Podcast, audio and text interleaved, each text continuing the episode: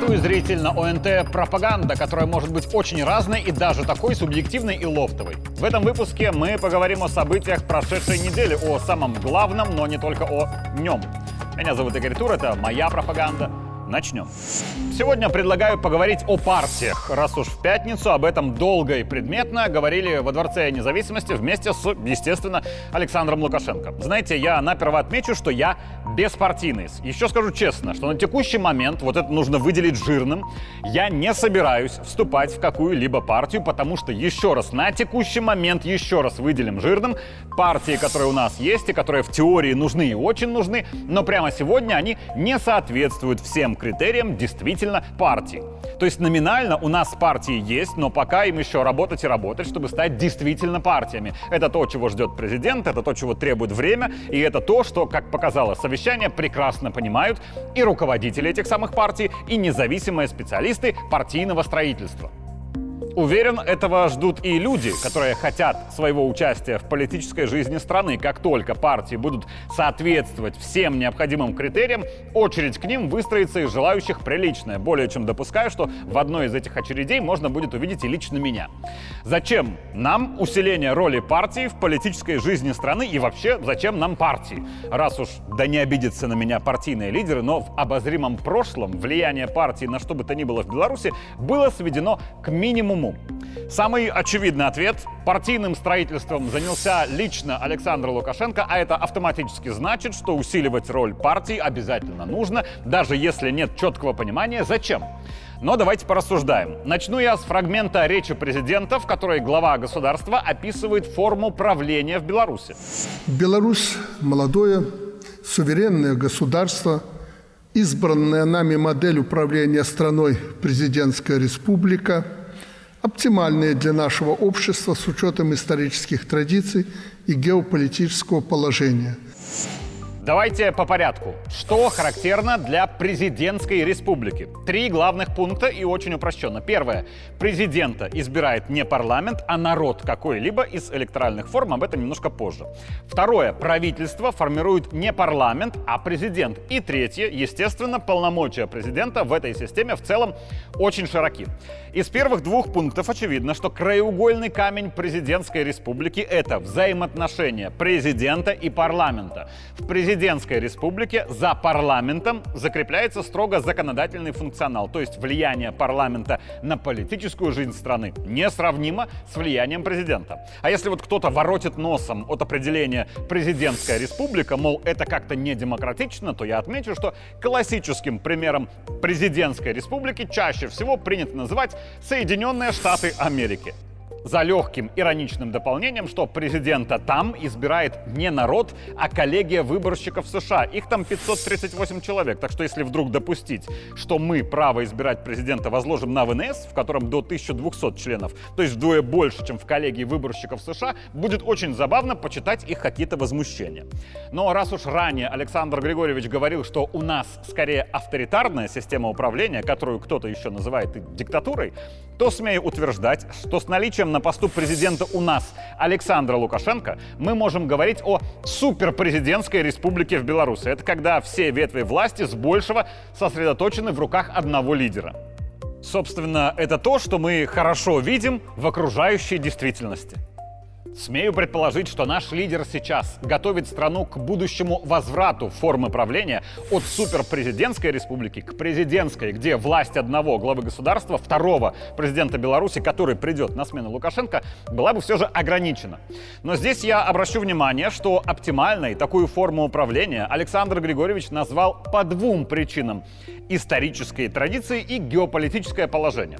Вот с традициями вроде как все совершенно точно понятно. Вот что касается нашего положения на карте мира, мы географически прямо сейчас, и кажется, на долгие годы находимся между двумя столпами миропорядка, которые еще и находятся на этапе конфликта между собой. Речь, естественно, про Россию и про Европейский Союз. На юге у нас Украина, которая, к сожалению, полностью перешла под контроль Соединенных Штатов Америки, как и пока еще подконтрольная Вашингтону Польша. Еще на карте мира есть Китай, у которого экономические и политические амбиции и виды на рынок Европейского Союза. А линии от Пекина до Брюсселя как раз есть и мы. То есть Мы фактически в эпицентре политических разборок всех главных мировых гегемонов. Сама роль Беларуси возросла за последние годы многократно. Я, как и советовал в свое время президент, не страдаю глобализмом, но очевидно, что вопрос Беларуси для всех гегемонов в нашем регионе является ключевым. Все хотят перетащить нас на свою сторону, потому что Минск — геополитический козырь в этом противостоянии. Другое дело, что перетащить нас к себе гегемоны хотят в основном для того, чтобы усилить свои позиции в борьбе против остальных. То есть мы важная фигура на доске, но лишь фигура, а не сам гроссмейстер. И во всей этой заварушке нам, хочешь не хочешь, нужна президентская республика с сильным лидером, который способен быстро принимать волевые решения. А если будет нужно, то чуть ли не в одиночку тащить за собой страну в светлое и, дважды подчеркнуть, суверенное будущее – Давайте представим, что у нас прямо сейчас, упаси Господь, демократия в ее самом ужасном, хотя и популярном представлении. Это значило бы, что в нашем парламенте, решения которого были бы главными в стране, из 110 депутатов, условно 40, требовали бы призывать к миру в регионе. Но 30 депутатов с соответствующей поддержкой извне в овальном зале требовали бы отправить армию на войну на стороне России. Еще 20 депутатов требовали бы отправить армию на войну против России. Еще 10 депутатов предлагали бы пригласить к нам войска НАТО. Оставшаяся же десятка могла бы, скажем, популистски предлагать под общий шумок напасть на Литву и вернуть наш Вильно. Я о том, что демократический орган коллегиального решения прямо сейчас уткнулся бы в худшую политическую ошибку. И это даже не неверное решение, а отсутствие какого-либо решения в принципе. Но, тем не менее, Александр Лукашенко ради возврата Беларуси от суперпрезидентской к президентской республике собирается усилить парламент, усиливая для этого политические партии, а также дополняет всю эту конструкцию всебелорусским народным собранием. Для чего?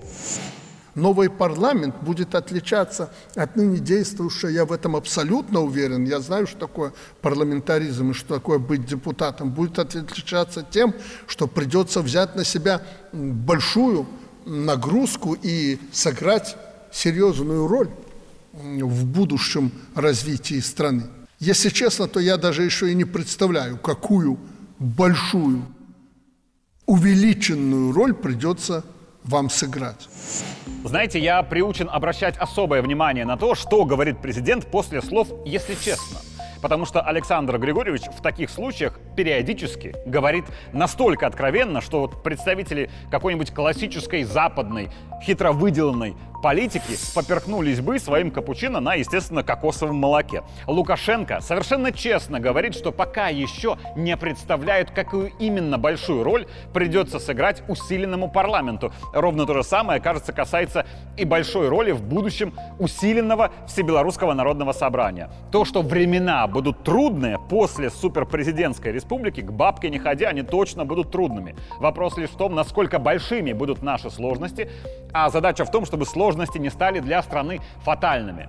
Но геополитическая ситуация в общемировом хаосе меняется так стремительно, что предугадать, какая именно проблема через год, два, пять или десять будет главной для Беларуси и, следовательно, подготовить систему к решению именно этой проблемы, это не представляется возможным. Это может быть что угодно, с какой угодно стороны.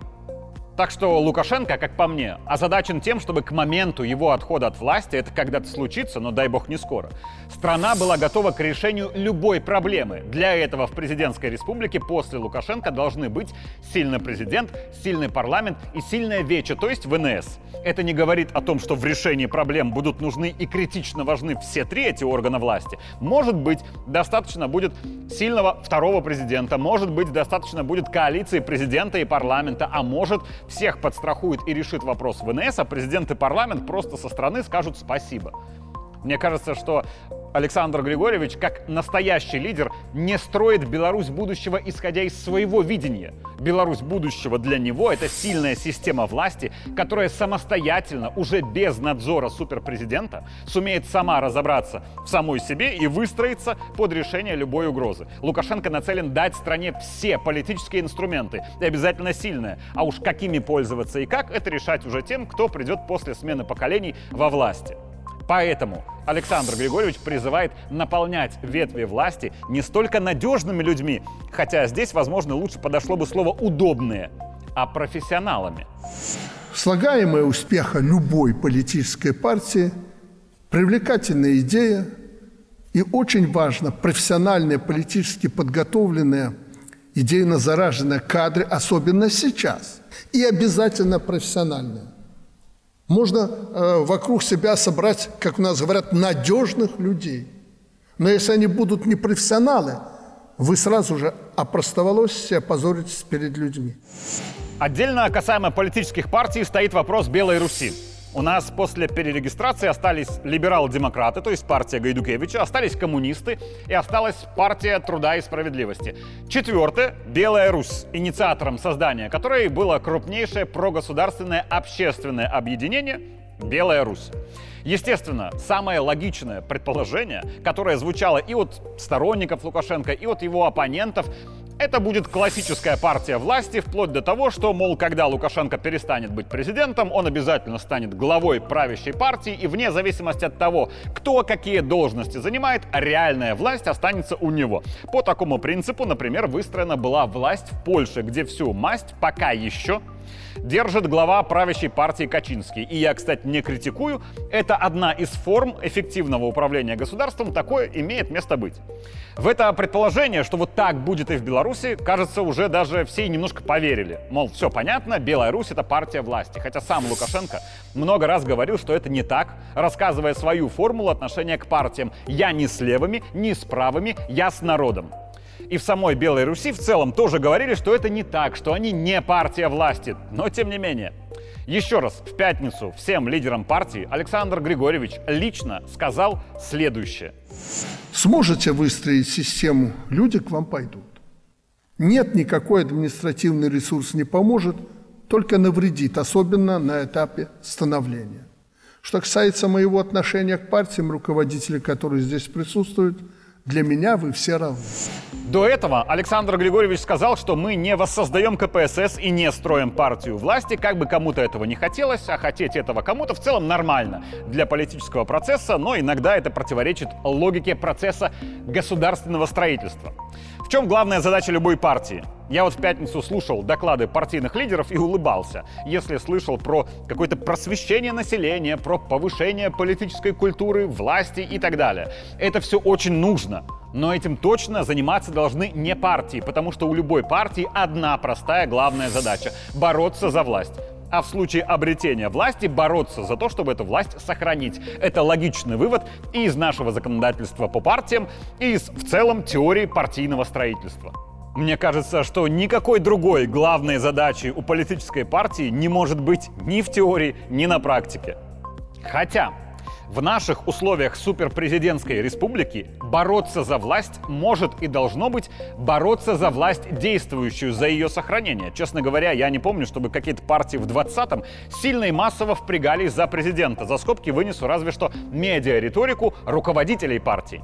А вот если бы тогда, когда собирались вот эти марши протестов, условно ЛДПБ вывела бы на улицы педагогов и врачей, показав, что они с Лукашенко, а где-то еще коммунисты вывели на митинг чиновников и пенсионеров, показав, что и они за Лукашенко, а потом еще и условно РПТС собрала бизнесменов и предпринимателей, которых за Лукашенко тоже много. Вот тогда была бы совсем другая картина прогосударственные партии, вот, вот ведь какая штука, даже исходя из прагматизма, а не только патриотизма, должны сильно бороться за действующую власть, потому что если вдруг действующая власть проиграет, что, то все они на следующий же день станут партиями не прогосударственными, а оппозиционными. А когда-то в Германии, а совсем недавно на Украине, все оппозиционные партии, даже если они были какие-то конструктивные, они все были мигом запрещены и распущены. А когда ты запрещен и распущен, то ни с кем ни за что ты бороться не можешь априори. У нас есть четыре партии и есть вопрос, а с кем им нужно бороться за власть? С государством особо не поборешься, да и все партии у нас сторонники государственного курса, так что борьба стала бы борьбой пчел против меда.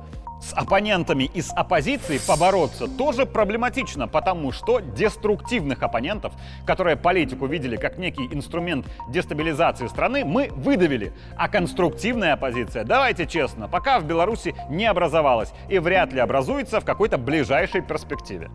Тогда бороться партиям остается между собой. Но здесь есть нюанс. Когда у нас есть четыре прогосударственные партии, велик соблазн им начать борьбу исключительно за доминирующее внимание к себе со стороны государства. Тогда это будет не борьба между собой, а борьба за внимание и ресурсы, как административные, так и финансовые, со стороны госорганов. А это, как ни крути, приводит к тому, что рано или поздно в этой борьбе находится какой-то победитель. И победитель в борьбе за внимание от государства становится партией власти со всеми вытекающими проблемами.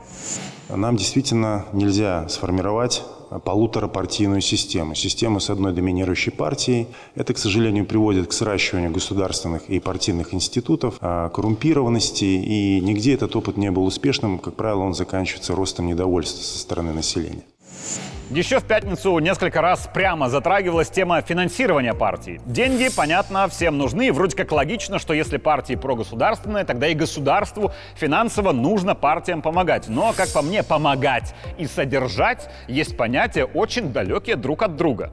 Звучали и аргументы очень здравые. Почему нам нужна проработка механизма финансирования партий, чтобы не пришли какие-то олигархи и не купили партии с потрохами, а с ними и нужный процент голосов в парламенте, который стал бы принимать решения, выгодные не стране, а вот этим конкретным олигархам. Логика вроде такая, чтобы никто не купил наши партии, мы их должны как-то купить сами. Другое дело, что ничего не мешает олигархам партии перекупить, потому что продажа себя — это билет в один конец. Как только ты продаешься кому-то в первый раз, дальше вопрос только в цене. Пример – Украина, где партии перепродаются и перепокупаются олигархами в перемешку с государством регулярно. Скажу прямо, я как гражданин Беларуси не хотел бы видеть, что в партии вступают люди приоритетно, потому что это финансово выгодно. К тому же я бы понял, если бы вопрос госфинансирования партии поднимался тогда, когда парламент у нас уже формировался бы строго по партийным спискам. Ну вот, а пока тем олигархам, которые хотят купить голоса депутатов, мы выставим заслон финансированием партии, на что мешает им скупить голоса беспартийных депутатов. По текущему законодательству в депутаты могут выдвинуться граждане от трудовых коллективов и путем сбора подписей. То есть, чисто теоретически, в парламенте может вообще не быть ни одного члена, ни одной политической партии. Не так ли? Тогда, если мы финансируем партии, что мы финансируем и зачем? А вот что в пятницу звучало из прекрасного, так это то, что четыре прогосударственные партии не только должны делить между собой электорат Лукашенко, но и работать с нейтрально сомневающимися, а то и, да, с конструктивными оппонентами власти. Мы видим их новую методичку. Ведите себя даже более лояльно, чем самые преданные власти. Вступайте в партии. Но, тем не менее, есть люди раскаявшиеся, которые готовы активно сотрудничать. Они многие политически активны. Попытка их организовать через круглый стол демократических сил не вполне удалась. И здесь э, вот эти четыре партии, которые у нас есть, э, должны проводить с ними работу. Мне кажется, наибольший потенциал в этом плане у либерально-демократической партии, республиканской партии труда и справедливости. В общем, партийное строительство – процесс очень увлекательный, как и вся политика, так что, как и говорил президент, будет очень интересно. Хотя хотелось бы, чтобы хоть ненадолго стало скучно. И мы перевели дух, но это вряд ли стоит ожидать в ближайшие годы. Вот разве что меня радует, что даже такие архиважные процессы Александр Григорьевич запускает с улыбкой и дружескими подколками в адрес участников совещания. Лучше сидя, вам удобнее. Микрофон только поверните к себе, чтобы мы записали все, что вы скажете. На всякий случай. Повторю свой комментарий из телеграм-канала «Главный точка тур». Но а как вообще без этих шуточек жить-то? Меня зовут Игорь Тур, это была моя пропаганда. Увидимся в следующий понедельник.